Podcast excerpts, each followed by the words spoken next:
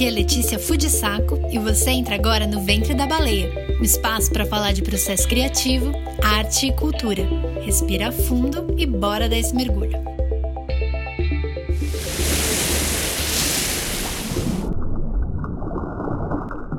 Olá, seja bem-vindo a mais um Ventre da Baleia. Sim, estou de volta depois de alguns meses de descanso Espero ainda saber como fazer isso aqui, mas estou muito feliz de estar de volta. Espero que vocês também nessa nova temporada do podcast. Vou explicar um pouquinho algumas questões que motivaram e que também vão mudar um pouco a dinâmica de como funcionam os episódios por aqui. Mas a essência vai ser a mesma do podcast dos primeiros episódios, realmente sempre focando nessa coisa mais criativa, nessas reflexões de quem cria, de quem trabalha com arte. Quero falar também dessa pausa que eu tirei para descansar, principalmente, é, o quanto foi importante eu parar um pouco de criar demandas, assim, já tem muita coisa rolando na vida, profissionalmente e tal. Não dá para eu ficar é, me obrigando a fazer coisas que não, não dá, simplesmente não dá. E o podcast na época era uma delas, então achei que foi, foi acertada essa escolha. Não me arrependo de ter feito essa pausa.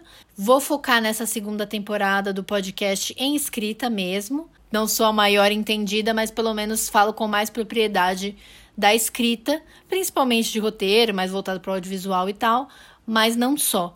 Então vamos focar nisso para não ficar confuso. É, já tenho alguns convidados bem bacanas que estão por vir, fiquem ligados. Outra coisa muito importante é a frequência de episódios, que é indefinida, entendeu? Então agora o podcast vai ser quando for. Eu quero ir fazendo episódios até o final do ano, mas não necessariamente toda semana. E eu acho que isso é uma coisa que, no fim das contas, para podcast não faz tanta diferença, né? Eu sei que em termos de estratégia, de postagem, de frequência, de é, como é que chama? De insights e trends e analytics. É importante fazer isso, eu não estou diminuindo esse tipo de análise, mas é, eu tenho que fazer o que funciona para mim, no fim das contas, né? Eu sei que quem ouve, às vezes para pra ouvir vários, ou fica um tempo sem ouvir, porque tem essa coisa de enjoar um pouco, né? Não sei. Isso acontece comigo, pelo menos. Eu gosto de muitos podcasts, mas tem umas épocas que eu paro alguns que eu falo, ai, já cansei. Tipo, ouvi muitos episódios desse, vou dar uma pausa, depois eu volto quando eu tiver mais e retomo. Então, se o consumo desse podcast é livre, eu acho que a postagem também tem que ser, entendeu? Vamos fazer uma via de mão dupla aqui. Vou continuar alternando entrevistas com episódios solo, porque eu percebi que realmente, fazendo uma pesquisa rápida, tem gente que gosta dos dois. Eu, não, eu achava que talvez os episódios solo não fossem tão populares, mas muita gente gosta também. Então vamos manter os dois. Ainda bem, porque eu gosto também de falar com vocês diretamente. Vamos para o tema, então, desse episódio, que é recomeçar, ir para a V2 das coisas e o quanto isso exige energia, né? Porque quando você consegue pôr um ponto final numa coisa, por exemplo, num projeto, né? Terminou o primeiro tratamento de um roteiro. A primeira coisa que você quer fazer é não olhar na cara daquele roteiro por um tempo, assim, porque você passou muito tempo focado naquilo. Então, você fazer esse retorno muitas vezes é difícil, porque você às vezes já tá um pouco cansado, você precisa dar uma variada, precisa dar uma distanciada. Vou falar um pouco mais sobre isso mais para frente.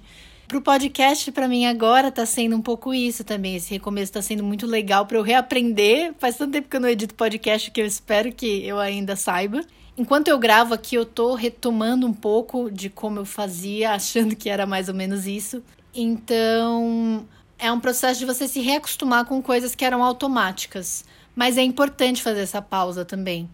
É, e não sou só eu que falo. Vou falar mais pra frente desse segundo, dessa segunda referência. Vou falar de duas referências hoje, mas eu quero falar primeiro do especial de comédia do Bo Burnham na Netflix, que chama Inside. É, eu não sei se fala Bo Burnham ou Burnham, sei lá. Eu vou falar Burnham porque é mais fácil e vai ser fácil de achar de qualquer forma, ele é famoso. Então vamos falar antes de tudo de quem é o Bo Burnham. Vou falar da minha perspectiva porque eu acho que é, talvez engaje mais gente eu falando da forma que eu vou falar. Como roteirista, eu sempre gosto de dar uma olhadinha nas categorias de roteiro do Oscar, né? E de outras premiações. Eu sempre dou um carinho a mais de, putz, esses indicados eu com certeza tenho que assistir. E aí teve um filme que foi indicado para roteiro original há alguns anos, acho que 2018, que chama Eighth Grade, que seria a oitava série, né? E conta a história de uma menina muito tímida que tem um canal de YouTube. E assim, quando eu assisti esse filme, eu fiquei muito tocada, porque eu falei, cara, quem fez esse filme entende dessa geração, entende de internet, porque tem algum alguns artifícios de internet que a gente usa às vezes em história, né? Tipo, ah, tal coisa viralizou, tal coisa virou meme, que aparece em histórias e muitas vezes elas são colocadas de um jeito que fica muito artificial, que fica muito tipo, meu, claramente a pessoa tá vendo a internet de fora, ela tem uma ela não tem uma experiência de nativo de internet, tá usando essa linguagem de um jeito muito forçado, né? Muitas marcas fazem isso também. E quando eu vi esse filme, eu falei, meu, essa pessoa entende porque quando eu, eu vi essa premissa de que a menina era muito tímida e tinha um canal de, de YouTube, eu fiquei o tempo inteiro pensando: ai meu Deus, quando virem o, o canal dela, vão zoar muito ela. Porque é o tipo de coisa que costuma acontecer em filme adolescente, né? A pessoa tem uma coisa escondida e aí as outras vão ver e vão zoar ela, algo assim. Tava esperando essa, esse ticking clock, né? Essa bomba relógio da história estourar. Mas isso nunca acontece, porque na verdade não é sobre a vergonha que ela passaria se as pessoas vissem o canalzinho dela que ela grava todo mambembe no na casa dela, falando sobre ser confiante, sendo que ela é super tímida, enfim. É sobre essa dissonância, né? Sobre esse contraste de quanto a gente tenta parecer muito mais descolado e lúcido na internet, sendo que na vida real não se aplica muito, né? Então, Fiquei muito tocada quando eu vi o filme. E aí eu vi que era desse Bo Burnham, que é novinho, né? Assim, tem uns 30 anos, fez 30 anos agora. E ele é youtuber. Ele é um desses youtubers que começaram na internet. Eu acho que se fosse no Brasil, ele seria tipo um Felipe Neto, sabe? Um PC Siqueira, uma, uma pessoa que começou da primeira leva nos Estados Unidos de youtubers. Então, para mim, fez todo sentido. Achei muito legal. Falei, ah, beleza, mas não fui muito atrás dele na época, só achei legal o filme. E aí, quando eu vi esse especial de comédia na Netflix, eu falei, ah, vou dar uma olhada tal. E, cara, me bateu muito forte, assim, porque o que acontece? O Bo Burnham é esse youtuber que começou a virar comediante, né? Fazer especiais de comédia, como tantos outros, assim. Só que ele começou a ter ataque de pânico, porque justamente ele fala muito dessa questão da internet, do quanto a internet fez ele buscar muito a validação do público o tempo inteiro, como se ele estivesse sempre performando na vida dele. Então começou a dar muita ansiedade para ele se apresentar para as pessoas ao vivo, tal. E o que aconteceu foi que bem quando ele se recuperou dessa dessas crises, assim, melhorou, assim, a saúde mental dele, estabilizou, é, veio a quarentena, né? Veio o isolamento social. Então esse especial de comédia já estava meio comprado pela Netflix, ele é um dos talentos da Netflix, pelo que eu entendi. E aí ele decidiu fazer um especial de comédia todo na casa dele, tipo, sozinho. Ele faz praticamente tudo sozinho, eu acho, não tudo, né? Porque inclusive essa é uma questão, que às vezes a gente fica muito focado nessa coisa de autor, né? Tipo, Fleabag, Atlanta, e acha que tipo é legal admirar essas pessoas que fazem coisas muito incríveis e ocupam muitas funções, mas é sempre bom lembrar que é muito difícil fazer uma coisa sozinho no audiovisual. É muito importante você ter a noção de trabalho em grupo, né? Enfim, fecha parênteses. E aí, então, ele fez esse especial na casa dele. Ao longo desse ano de isolamento, ele escreveu várias músicas. Ele, ele faz umas musiquinhas meio de humor, assim. E fez várias pequenas sketches, assim, acompanhando esse processo de como é você criar coisas durante a quarentena, né? Porque realmente é uma coisa que, que é a essência do, do ventre da baleia. Por isso que me bateu muito forte. Eu falei, cara, essa é a discussão que eu tô trazendo, né? O quanto esse isolamento também trouxe essas reflexões e por que eu faço o que eu faço, que diferença faz eu criar, né? Então, é, encaixou como uma luva, assim. Eu amo as músicas, ele é muito engraçadinho, assim. Tipo, no começo, quando eu comecei a assistir, eu fiquei meio. Será que eu vou gostar disso ou vai ser meio vergonha alheia? Só que depois de uma música específica, eu falei, eu vou ficar até o final aqui, que é uma música que chama How the World Works, que é como o mundo funciona. Que aí ele faz meio que um dueto com, com um fantochinho de meia, assim. E, puta, eu não vou dar detalhes, mas, tipo, é o momento que eu falei, cara, é esse tom de comédia que eu gosto. Eu gosto de um tom que seja muito sarcástico de um jeito que, que vem uma crítica muito forte, assim, social, mas ao mesmo tempo é muito bobo também, né? Porque eu acho que, tipo, tem essa coisa de, ah, humor inteligente, tá, mas às vezes fica meio sofisticado demais, assim, fica meio pedante. E eu acho que ele tem um equilíbrio de comédia que é, tipo, bem a medida que eu gosto, que é boba, mas ao mesmo tempo tem um conteúdo por trás, sabe? É muito interessante porque é isso, é um especial de comédia, mas ele é muito agridoce, né? Porque ele ele trata também da, das baixas, né? Dos momentos que você tá se sentindo uma merda, que você não faz nada direito, tanto é, nesse período de, de, isolamento, quanto como criador, como uma pessoa que faz é, conteúdo, né? Tanto que a primeira música chama Conteúdo, que ele fala, ah, eu fiz um conteúdo aqui para você, não sei o quê. E, enfim, vamos entrar em um pouquinho mais de detalhe nesse especial. Tem uma música que ele fala sobre a internet que também é a mesma coisa do eighth grade, assim, de cara, é uma pessoa que, que é realmente nativa da internet, nasceu da internet, ficou famosa na internet, então ele entende muito o que a internet representa e como ela impactou na, na formação dele como pessoa mesmo, né? Então ele até fala nessa música: você se interessaria por qualquer coisa o tempo inteiro, né? Tipo, olha que oferta gigante a internet faz para a pessoa, como que a pessoa não vai mergulhar de cabeça e acabar indo para uns lugares meio esquisitos da internet também, né? Então isso é muito interessante. Ele faz umas sketches assim, tipo, não tão nas músicas, porque eu depois que acabou o especial fiquei ouvindo muitas músicas, eu amei, achei que ele canta super bem, inclusive. Mas tem umas sketches que ele faz visualmente também que são muito boas. A única coisa que eu não gosto muito, tem uma hora que tem um momento de baixa, assim, tipo, meio querendo representar o momento que ele não tava bem, que ele tava meio. Não sei nem se vai sair esse especial, porque ele foi fazendo ao longo de um ano, né?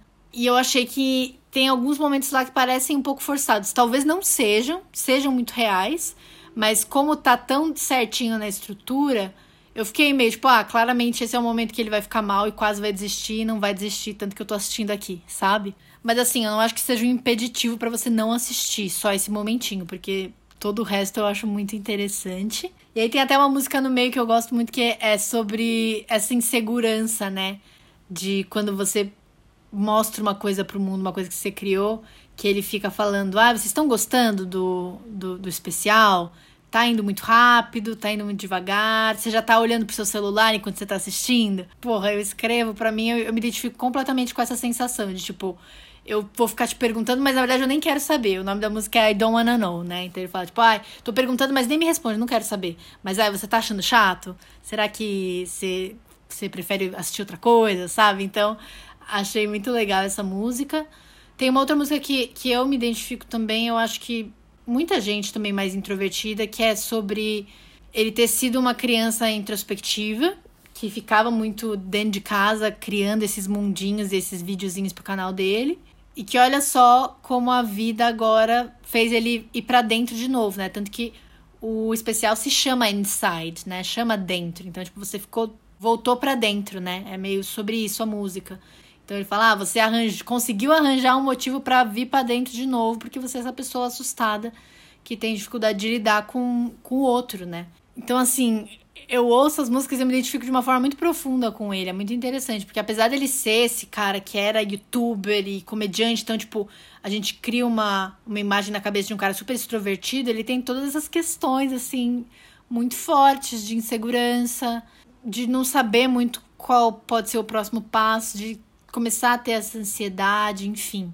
Ah, uma questão muito muito fofinha, né? Que eu, né, sou pisciana, sempre pesquiso essas coisas que o Bo Burnham, ele namora há muitos anos com uma diretora que chama Lorraine Scafaria.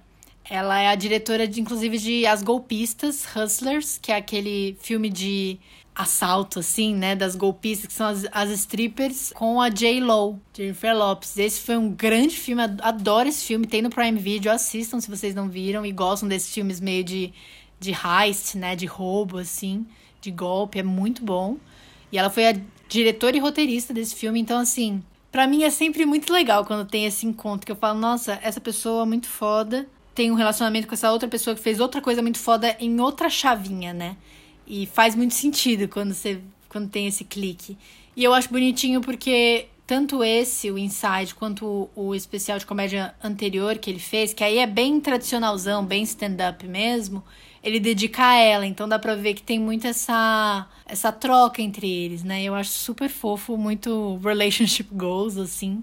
Mas me faz também pensar sobre a importância de quando você é, é um criador, de você ter um apoio emocional de alguém. Não precisa ser de um namorado, de um marido, de uma esposa, mas de alguém com quem você consiga ter essa vulnerabilidade criativa, assim, porque porque eu tenho certeza que ajuda, né? Você consegue lembrar da importância do que você faz, né? Eu, por exemplo, conversei muito com a minha irmã sobre retomar o podcast ou não. Eu tava muito, ai, mas eu não sei quando eu, eu recomeço, eu tô com vontade porque eu quero falar do inside, de outras coisas. E foi ela que me deu esse insight de. Insight, não inside, é, trocadilhos.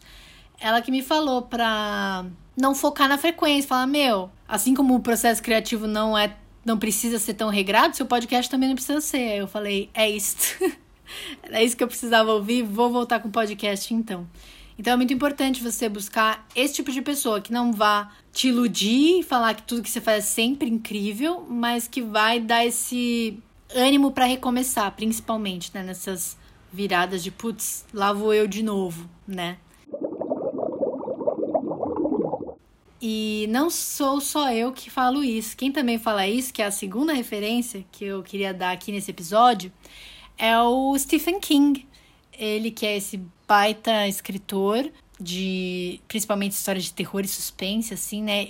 E por isso eu nunca fui muito próxima da obra dele, nunca tinha lido nada dele, mas ele tem esse livro que se chama Sobre a Escrita, On Writing, em inglês, em que ele fala sobre episódios da vida dele que talvez motivaram essa, essa carreira de escritor que ele seguiu. Ele dá algumas dicas é, de ferramentas, assim, para você usar para escrita, mas, mas no fim é mais um, um livro para te inspirar. Eu acho que pro momento que eu tava, foi muito importante também ler esse livro para relembrar por que, que eu gosto tanto de escrever, por que, que eu faço isso, né? Ele também fala isso, que ele fala que a, o quanto a esposa dele, que também é escritora, ajudava nisso, dele ver o que, que era importante. Ele conta que o Carrie a Estranha, né? Aquela história que é super famosa, ele escreveu o começo, assim, achou ruim e jogou no lixo.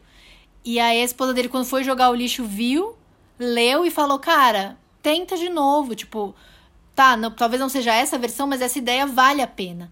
Então, é importante ter essa pessoa, se você conseguir, assim, ter essa, um melhor amigo, sabe? Alguém próximo que você confie que não vai só ficar enchendo sua bola mas que traga essa, essa confiança quando você mesmo não tiver com forças, com energia para isso. E tem uma questão que ele fala também, é muito simples, mas que eu tinha esquecido. Eu acho que é sempre bom ficar revendo esse tipo de coisa quando você tá meio bloqueado criativamente, porque você revê lições importantes. E nesse livro, o Stephen King fala sobre como é importante a primeira versão de qualquer coisa você fazer com a porta fechada. Então, beleza, você tem essa pessoa que te apoia, mas a primeira versão você faz de porta fechada, nem para ela você mostra. Você pode imaginar, tipo, ah, eu acho que isso essa pessoa vai gostar ou não, mas você ter esse momento meio de incubação, né, de isolamento criativo de falar, cara, só eu vou lidar com isso aqui agora pra sair uma coisa que é essencialmente minha e que faz sentido para mim. Depois, quando você faz essa versão, você faz a versão com a porta aberta, que ele fala, né? Ele fala a revisão você faz com a porta aberta, que aí você mostra para as pessoas, avalia, tal. São dois processos importantes, mas primeiro escreva com a porta fechada. E isso bateu muito forte em mim porque eu acho que conforme eu fui entrando no mercado de roteiro, eu desaprendi isso, eu passei a me preocupar com a demanda e passei a escrever com a porta aberta desde o começo. Teve um curta que eu escrevi que eu mostrei para algumas pessoas e algumas gostaram, mas algumas não gostaram e eu já falei, esse curta não, não importa, tipo assim, não não rolou. Se não foi unanimidade, não vale a pena eu continuar com ele. E é muito cruel quando você já se corta assim de cara, sabe? E nem foi uma questão defensiva de, ai, não, alguém não gostou, então não quero mais saber. Foi uma coisa que eu achei que era uma amostragem mesmo, que era uma comprovação de que não valia a pena seguir com aquela ideia. Então eu acho muito importante confiar um pouco no seu próprio taco, lembrar que é importante você obviamente, saber estruturar projetos e apresentar projetos e ficar de olho na demanda do mercado, porque você precisa trabalhar. Mas não é só apertar parafuso, né? Tipo, criativamente falando. Eu nem tinha percebido que eu estava escrevendo com a porta aberta o tempo inteiro. Eu começava a escrever alguma ideia e eu falava, ah, não, mas isso aqui não é exatamente. Não é nem questão de demanda de mercado, mas eu ficava muito preocupada já com a validação externa. E o Bo Burnham também fala disso, né? Eu ouvi um podcast, que é aquele podcast da A24, que é uma produtora é, americana, que fez alguns podcasts de conversas entre criadores. E ele conversa com outro amigo dele, comediante, enfim. E ele fala sobre como essa geração mais nova acaba condicionando muito não só quem ela é, mas as coisas que ela produz por causa da validação que já vem imediatamente pelas redes sociais, né? Tipo, ah, fiz esse texto, teve não sei quantos likes, fiz o outro, teve o dobro, então eu tenho que escrever mais que nem esse aqui do dobro. Ele fala sobre o quanto isso pode ser danoso, né? Sobre como é importante você também se blindar um pouco, você escrever uma coisa que seja sua e que você acredite por um tempo sem ficar olhando para o lado o tempo todo. Isso é uma coisa que eu desaprendi, né, como eu comentei. Então, tive duas ideias recentemente e vou trabalhando nelas assim, conforme for, escrevendo meio em fluxo. Isso é uma coisa que também estava me parando. Eu ter estudado tanto estrutura de roteiro me fazia assim que, que eu tinha uma ideia, ficar colocando lá, e o ato 1 seria assim, o ato 2 seria assim, só que, tipo, não precisa fazer isso, né? Eu posso só abrir um, um, um documento e sair escrevendo para ver o que sai. Esquecer um pouco da estrutura e das regras no primeiro momento. No segundo momento, voltar a estruturar sim, mas eu tava muito nessa cabeça robótica quase, sabe? E isso é muito perigoso, eu acho. Eu acho que eu vou me permitir um processo um pouco mais solto nessas ideias novas que eu tive. Eu não sei nem que formato que elas vão ter, sabe? Vai ser curta, vai ser longa, vai ser. Não sei. Eu sei que vai ser audiovisual porque é a linguagem que eu mais me identifico quando eu escrevo, mas tentar go with the flow um pouco, sabe? Porque realmente é incrível como essas coisas travam a gente. Parece que não, mas assim, eu quando eu penso na quarentena, eu escrevi dois curtas, um que foi esse que eu abandonei solenemente e um outro que eu gosto um pouquinho mais, mas ele é bem simples, então eu vou ver o que, que eu vou fazer com ele. Mas um projeto grande assim, eu não tava tendo nem forças nem motivação para atacar. Porque eu acho que eu tava muito fazendo de porta aberta. Então, acho importantíssimo você pensar nisso quando você for escrever, sabe? Tipo, fecha essa porta, escreve, confia em você, no que você está tentando falar. Mesmo que no dia seguinte você vá ler e fale, nossa, tá horrível.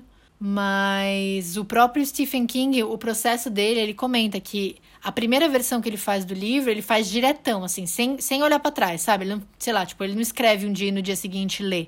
Ele vai que vai, vai escrevendo. E aí, quando ele termina, então, ele fica umas três semanas sem escrever, sem encostar naquele material. Ele guarda na gaveta, vai fazer outra coisa, caminhar pelo bosque, ir no cinema, tananã. E aí, quando passa essas três semanas, ele pega e em uma sentada, assim, né? Tipo, diretão, ele lê de uma vez e vai revisando. E ele fala o quanto isso é importante para você ter um distanciamento. Porque quando passam três semanas sem você fazer absolutamente nada envolvendo aquela história e nem escrevendo mais nada, você consegue ler quase como se fosse uma coisa que não foi você que escreveu. Eu achei esse processo muito legal. Tem gente, que nem a, a Shonda Rhimes, se eu não me engano, ela escreve assim: a escrita do dia. Ela, ela não volta para trás, mas assim, ela fica muito tempo na mesma página, mas tipo, ela lapida aquela página ao máximo. É, não é a mesma coisa que Stephen King, né? Como dá pra ver. Ele faz em fluxo, mesmo que saia bagunçado, ele arruma depois. Mas eu achei importante eu, eu conhecer esse processo dele, da questão do distanciamento, porque eu acho que eu tava muito num processo de, ah, assim que eu termino de escrever, eu leio de novo para revisar e nananã, e sem parar, frenético mais uma vez. Então, Acho que é um bom sinal. Acho que eu tô amadurecendo como roteirista, porque não tô com essa euforia que às vezes é ruim também, nesse, nesse ritmo muito acelerado de, nossa, eu tô muito inspirada, cara, nossa, agora eu vou ficar muito em cima desse projeto, blá blá blá. Tentando ter esses, essas pausas, esses momentos para fazer as coisas com um pouco mais de calma, com um pouco mais de substância também, sabe? Então eu acho que é o que eu vou tentar fazer aqui no podcast também. Mas enfim, senti falta de fazer o podcast é uma coisa que eu gosto e que eu gosto de dividir, sabe? Quando eu vi o Inside, fiquei pirando no Inside, ouvindo as músicas e tal. E quando eu li esse livro do Stephen King, vi várias dicas sobre escrever, eu falei, cara, o podcast era o lugar que eu dividia essas coisas, querendo ou não, com pessoas que são esse nicho que gosta de ouvir dessas coisas, né? Então, voltei. Para quando é o próximo episódio? Não sei. Mas estou de volta e estava com saudade, espero que vocês também. Tem vários outros episódios já gravados, como eu sempre falo. Então, se você ainda não ouviu algum, dá uma olhadinha que tem coisas muito legais. É, isso é uma, uma das, um dos motivos também que me motivou a voltar ao podcast. Eu falei, cara, tive conversas muito interessantes que me inspiraram muito, sabe? E vamos que vamos, gente. Eu não sei quantos episódios vai ter essa segunda temporada. Eu sei que ela vai acabar no fim do ano. Então, vai ser uma temporada de quatro episódios? Espero que não. Vamos tentando compartilhar, conversar que é o que eu tento fazer aqui, né? E é isso, eu espero que vocês tenham gostado do episódio, que inspire vocês. Vão, vão atrás de assistir o Inside e fiquem até a música com o fantoche, pelo amor de Deus, porque é maravilhosa. Vou atrás, inclusive, de ler algum livro de ficção do, do Stephen King. Quando eu parei para ver, é que assim, não, não sou tão alienada assim. Eu sei que ele escreveu muitas muitos, muitos livros que viraram filme, mas eu não sabia que eram tantos. Tipo, eu não sabia que A Espera de um Milagre era escrito por ele, sabe? Umas coisas assim. Eu sabia de Iluminado, It. Mas enfim, vou ir atrás de ler, porque se ele me prendeu no livro de não ficção, imagina no de ficção, que é a especialidade do homem, né? E para encerrar, eu quero declamar aqui, ler um trecho aqui do livro do Stephen King. Acho que é, o é lá pro finalzinho do livro, só para inspirar vocês, porque me inspirou muito. A escrita não é para fazer dinheiro, ficar famoso, transar ou fazer amigos. No final das contas, a escrita é para enriquecer a vida daqueles que leem seu trabalho e também para enriquecer a sua vida. A escrita serve para despertar, melhorar e superar. Para ficar feliz, ok? Ficar feliz. Parte desse livro, talvez grande demais, trata de como aprendi a escrever. Outra parte considerável trata de como escrever melhor. O restante, talvez a melhor parte, é uma carta de autorização. Você pode, você deve, e se tomar coragem para começar, você vai. Escrever é mágico, é a água da vida, como qualquer outra arte criativa.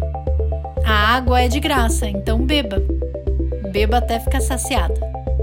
É isso, gente. Um beijo.